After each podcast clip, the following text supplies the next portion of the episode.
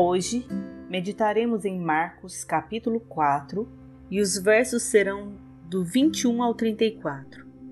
Aqui nesta mensagem, o Senhor Jesus continua a ensinar sobre o reino de Deus, sobre como ele age nesse mundo e como estar preparado para ele. Mas antes, eu te convido mais uma vez para orar e juntos suplicar a Deus o entendimento das suas parábolas e também dos teus verdadeiros ensinos. Amém? Senhor nosso Deus, mais uma vez pedimos a iluminação do teu Santo Espírito para compreender as palavras do Senhor Jesus. Que o Senhor nos conduza na interpretação e na aplicação de tudo que aprendermos em nossas vidas. Bendizemos o teu nome, porque aqui nos é dado a conhecer os mistérios do teu reino. Enquanto para muitos tudo parece crendices, histórias fictícias, para nós é a tua palavra revelada e escrita. Graças te damos por nos dar entendimento e por semear em nossos corações. Ó Deus, nós oramos em nome de Jesus. Amém. Bem, eu tenho muitas perguntas sobre o reino de Deus e sobre a forma que ele atua aqui nesse mundo. Como Deus leva avante os seus propósitos e o seu reino em meio a um mundo tão caótico onde a humanidade está totalmente perdida. E você? Você também tem dúvidas? Às vezes eu não consigo discernir o que Deus está fazendo, porque o mal avança cada dia e já as coisas de Deus parecem lentas demais. Muitas vezes nós somos até ridicularizados porque pregamos, ensinamos o Evangelho que a grande maioria duvida, e o reino de Deus parece não avançar de maneira visível ou pelo menos compreensível. A verdade é que não era diferente para os discípulos de Jesus. Porque veja, João Batista havia anunciado a chegada do reino de Deus e pregava o batismo de arrependimento. Jesus chegou dizendo: Arrependei-vos, porque é chegado o reino de Deus. Mas aonde estava o reino? Por que ele não era visível? E por que tantos judeus rejeitavam aquela mensagem e a Jesus? Mesmo que Jesus havia feito tantos sinais e prodígios, a maioria não acreditava nele, e muito menos que ele era o Messias prometido para Israel. Em especial, eu falo também dos líderes religiosos da nação judaica. Eles duvidavam de Jesus. Então foi por esse motivo que o Senhor Jesus começou a ensinar a multidão por meio de parábolas. E parábolas, como eu já ensinei, são ilustrações, são comparações são histórias do cotidiano ou às vezes inventadas, que terá sempre o objetivo de ensinar algum aspecto do reino de Deus. O objetivo de Jesus contando essas histórias, quase sempre enigmáticas, era em primeiro lugar manter na ignorância incrédula e pecaminosa aqueles escribas fariseus e a multidão que não acreditava nele. Eles só o buscavam pelos sinais e prodígios. Só queriam se beneficiar do pão e dos dons de cura de Jesus. Bom, o objetivo das parábolas era esconder as verdades do reino de Deus daquelas pessoas que o buscavam com falsas intenções, sabe? Aqueles cujo coração era duro demais para se converter. Mas tinha um segundo objetivo. As parábolas contadas pelo Senhor Jesus também tinham o objetivo de revelar aos discípulos e aos de coração sincero as respostas a estes questionamentos a respeito do reino de Deus. Bom, nós vimos no áudio anterior que Jesus ensinou através da parábola do semeador que o reino de Deus é como uma semeadura e que a semente da palavra cai no solo de diferentes corações e por isso produz diferentes resultados e em alguns casos não produz nada. Foi com essa parábola que Jesus explicou por que muitos ouviam a palavra e não acreditavam nele, e também não o seguiam como o Messias, como Filho de Deus. E no mesmo dia que o Senhor contou a parábola do semeador, ele também conta mais três parábolas. São mais três comparações que ele faz a respeito do reino de Deus, justamente para ensinar como o reino de Deus age aqui neste mundo. E com isto, explicar aos seus discípulos, em particular, por que o reino de Deus não estava tão visível. E a primeira parábola é a da candeia, que está nos versos 21 até 25. E nós lemos assim: Jesus também lhes disse: Vem porventura a candeia para ser posta debaixo do alqueire ou da cama? Não vem antes para ser colocada no velador? Porque não há nada oculto, senão para ser revelado, e nada escondido, senão para ser trazido à luz. Se alguém tem ouvidos para ouvir, ouça. Considerem atentamente o que vocês estão ouvindo, continuou ele. Com a medida com que medirem, vocês serão medidos, e ainda mais lhes acrescentarão. Aquele que tiver, mais lhe será dado, e aquele que não tiver, até o que tem lhe será tirado. Nós sabemos que a candeia é uma lamparina que funciona à base de óleo e este era o meio mais comum de iluminação na Palestina daqueles dias. Então a candeia era colocada no velador, que era um suporte feito próprio para ela. Neste lugar, ela poderia iluminar todo o cômodo. E foi por isso que Jesus perguntou o que está no verso 21. Vem porventura a candeia para ser posta debaixo do alqueire ou da cama? Não vem antes ser colocada no velador? Ou seja, o objetivo da candeia era iluminar e não colocá-la debaixo do alqueire, que era um cesto ou uma vasilha, e nem tampouco debaixo de uma cama, mas sim no velador, iluminando a tudo. Contudo, por um tempo aconteceria que a lamparina ficaria escondida, sem que sua luz fosse percebida por todos. Embora chegará o tempo em que ela será finalmente revelada porque este é o propósito da lamparina iluminar. Mesmo que por um tempo ela fique embaixo da cama ou do alqueire, dando pouca luz, isto haverá de passar, porque chegará o tempo que a luz será manifesta. É isso que o Senhor Jesus está dizendo aqui no verso 22, porque não há nada oculto senão para ser revelado, e nada escondido senão para ser trazido à luz. Mas o que Jesus queria dizer? Em que sentido o reino de Deus é semelhante a uma lamparina, feita para dar a luz, mas que durante um tempo permanece oculta e velada, até que então finalmente ela brilha? O que Jesus estava dizendo é que durante o seu ministério o reino de Deus estava parcialmente velado, e por isso ele ensinava por parábolas. Entenda, gente, Jesus parecia uma pessoa comum a todos que conviviam com ele. Então, para aquela gente, a luz do Evangelho, a luz do reino de Deus, era como uma lamparina que estava escondida. Eles não percebiam a verdade. Foi por isso que muitos o rejeitaram. Eles estavam vendo, mas não percebiam. Eles ouviam, mas não entendiam. Mas chegaria o tempo que o reino de Deus seria finalmente revelado e manifesto a todos, porque não há nada oculto senão para ser manifesto, e nada se faz escondido a não ser para que seja revelado. E o que estava sendo ensinado aos discípulos em particular, um dia seria ensinado abertamente pelos seus discípulos. E foi exatamente isso que aconteceu. Depois da ressurreição de Jesus e também a chegada do Espírito Santo, Assim, a sua obra, o reino de Deus, ficaram muito claros. Os próprios discípulos, até aquele momento, não haviam entendido corretamente quem era Jesus de fato. Eles não tinham entendido a razão do mestre deles ter que morrer numa cruz. A candeia estava como que debaixo da cama ou do alqueire. Mas com a ressurreição e o Pentecostes, ela foi colocada no velador. E foi assim que os próprios discípulos passaram a anunciar ao mundo com clareza o que Jesus havia ensinado em particular a eles. Foi então que eles se espalharam pelos quatro cantos da terra, ensinando os mistérios do reino de Deus.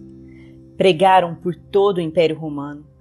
Eles escreveram os evangelhos, as cartas, escreveram sobre a história da igreja, que é o livro de Atos e também o Apocalipse.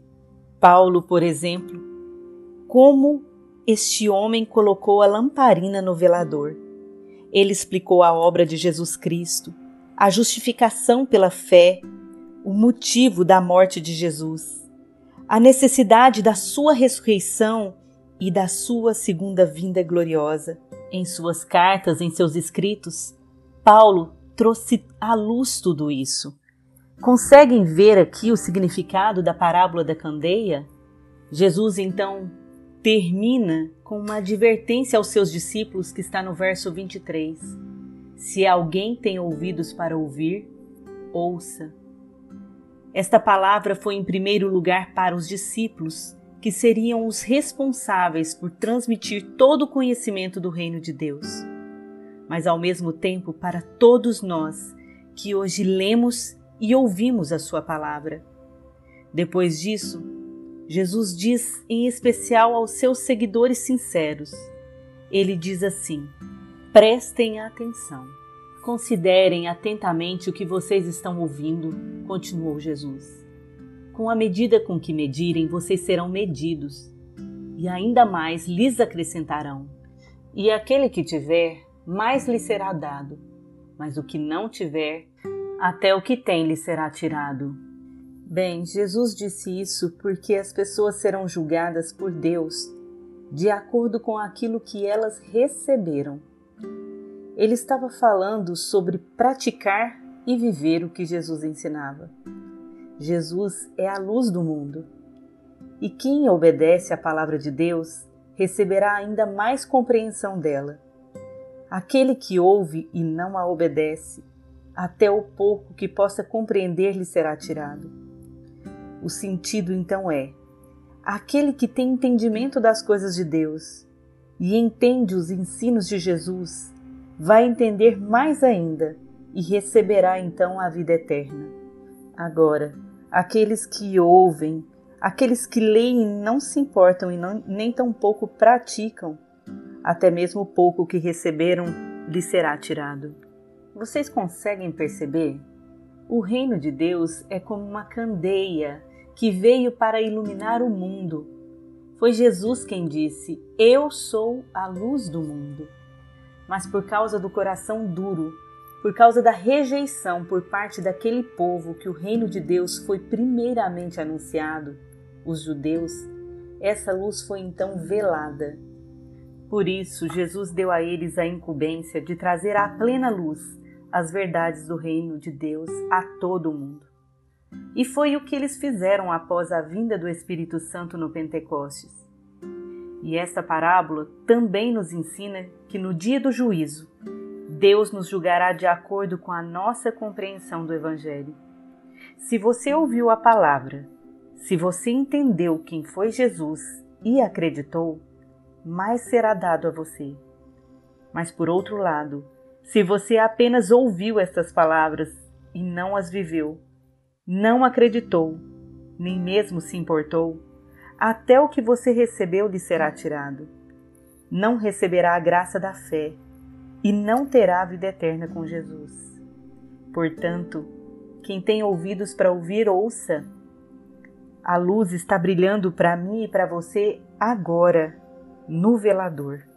Podemos ser luz no mundo, assim como os discípulos foram. Veja o que está escrito em Mateus, capítulo 5, e os versos são 14 até o 16. A palavra diz assim: Vós sois a luz do mundo. Não se pode esconder a cidade edificada sobre um monte, nem se acende uma candeia para colocá-la debaixo do alqueire, mas no velador e alumia a todos os que se encontram na casa. Assim brilhe também a vossa luz diante dos homens, para que vejam as vossas boas obras e glorifiquem a vosso Pai que está nos céus. Percebem a grande conexão que existe nesses capítulos? Se ouvirmos as palavras de Jesus, se crermos no Evangelho, mais nos será acrescentado e a luz de Cristo brilhará através das nossas vidas, iluminando lugares escuros que Cristo ainda não chegou. é lindo demais quando compreendemos o verdadeiro sentido das palavras de Jesus. A próxima parábola que Jesus conta é conhecida como a parábola da semente e está nos versos 26 até o 29. Outra vez, Jesus fala de semeadura e do crescimento da semente na terra, algo que era normal e conhecido pelos moradores da Palestina. Foi então que Jesus disse assim no verso 26: O reino de Deus é assim ele é semelhante a um homem que lançou a semente na terra. E Jesus continua no verso 27. Noite e dia, quer ele durma, quer se levante, a semente germina e cresce, embora ele nem saiba como. E o que ele está ensinando é que a terra por si mesma faz o seu trabalho. A terra por si mesma produz o grão. Primeiro o talo, depois a espiga e então o grão cheio na espiga. E só depois que o grão fica maduro, o homem vai lá e passa a foice, porque aí chegou a hora da colheita. Mas em que sentido o reino de Deus é semelhante ao processo de semeadura? O que Jesus quer ensinar aqui? A resposta está no verso 27. Acompanha comigo. Noite e dia, quer ele durma, quer se levante, a semente germina e cresce, embora ele nem saiba como. E aqui eu peço a vocês atenção ao que Jesus está dizendo. A semente germina e vira espiga através de um processo natural que obedece leis naturais e que funciona independente se o homem está acordado ou dormindo. Ou seja, o reino de Deus está agindo, quer você esteja dormindo ou acordado, quer você veja ou não. Deus está operando no mundo. Tudo através de leis que o próprio Deus estabeleceu. A nós, a nós cabe a responsabilidade de semear, mas a frutificação segue as leis e os princípios estabelecidos por Deus, independente da ação do homem. Outra coisa que devemos observar é que o homem não sabe como isso acontece, como está aqui no final do verso. A semente germina e cresce, embora ele nem saiba como. Há um mistério, o mistério da vida, o mistério da providência de Deus. Compreendido isso, nós entendemos que a semente é a palavra de Deus e o semeador é aquele que ensina, aquele que leva a palavra às pessoas.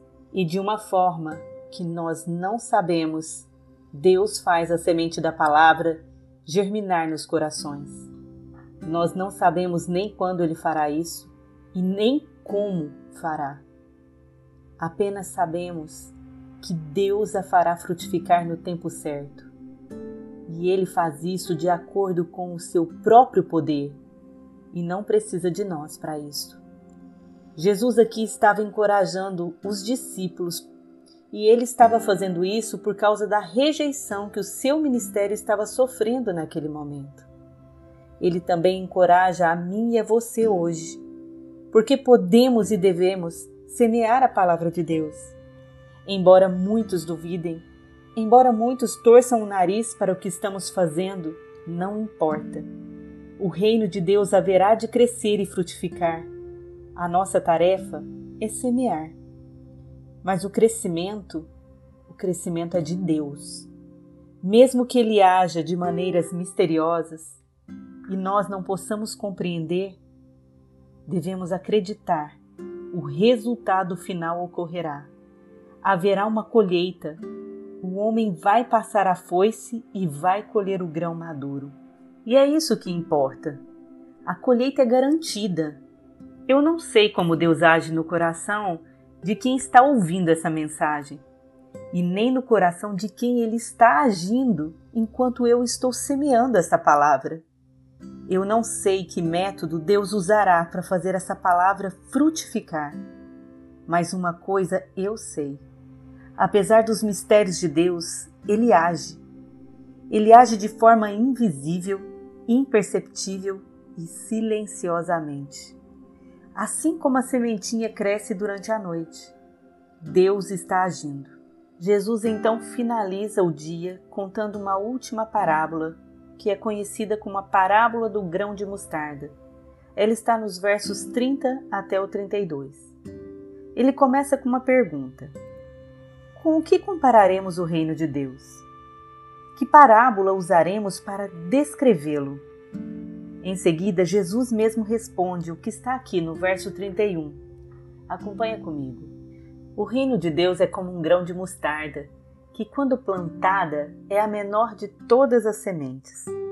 Bom, na verdade, o grão de mostarda não é a menor semente que existe, mas na Palestina daquela época, para um judeu, era conhecida como a menor semente de todas. E Jesus tratava o assunto de acordo com o conhecimento que eles tinham. Então Jesus continua assim no verso 32. No entanto, plantada ela cresce e se torna maior de todas as hortaliças, com ramos tão grandes que as aves do céu podem abrigar-se à sua sombra. E é isso. Embora a semente de mostarda fosse minúscula, depois que ela brotava e crescia, se tornava uma árvore frondosa e abrigava pássaros em seus ramos e homens debaixo de sua sombra. Uma árvore muito frondosa e com muitos galhos, que poderia chegar até 4 metros de altura. E tudo isso vem de uma minúscula sementinha. Eu vejo que, com essa parábola, Jesus deixou mais evidente para aquela multidão como é o reino de Deus. Porque fica claro que o Senhor Jesus está dizendo aqui que o reino de Deus começa com pequenos princípios. Ele começa pequeno, mas depois se torna grande e acolhe muita gente. Pessoas que não faziam parte do povo hebreu, eram gentios e não conheciam o Deus de Abraão, de Isaac e Jacó. Pessoas que conheceram a Jesus e tudo o que ele anunciou mundo afora. O reino de Deus então cresceu abundantemente, abrigando a todos. Desta forma, Jesus pôde explicar aos seus discípulos por que, aos olhos do mundo, o reino parecia tão pequeno e insignificante. Jesus estava ensinando aos seus discípulos a perseverar. Mesmo diante de toda oposição, o reino de Deus haveria de se manifestar e o que eles estavam fazendo era apenas o começo. A pequena semente de mostarda que estava sendo lançada à terra. Mas um dia ela se tornaria uma árvore frondosa, e Jesus também está falando do fim dos tempos aqui, da sua segunda vinda gloriosa e o reino de Deus estabelecido em glória e majestade. Teremos um novo céu, uma nova terra onde habita o amor e a justiça. Mas agora, apenas jogamos sementes de mostarda. É pequeno, é imperceptível e silencioso. Nós não somos capazes de enxergar o trabalho feito após a semente plantada. Apenas veremos como os nossos olhos a grande árvore no momento certo e repousaremos em sua sombra. Marcos termina esses versos dizendo assim, verso 33 e 34. Com muitas parábolas semelhantes, Jesus lhes anunciava a palavra tanto quanto podiam receber. Não lhes dizia nada sem usar alguma parábola. Quando, porém, estava a sós com seus discípulos, explicava-lhes tudo.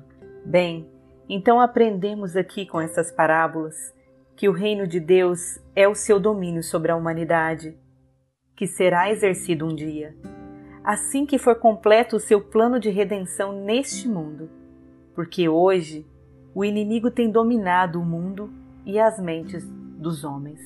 Aprendemos também que Deus atua por meio de pessoas. Somos nós os semeadores. Somos nós que trazemos a candeia. E nunca se esqueça que a atuação de Deus aqui neste mundo é frequentemente invisível imperceptível aos olhos dos homens. Apenas por fé somos capazes de perceber e discernir a ação de Cristo aqui nesse mundo.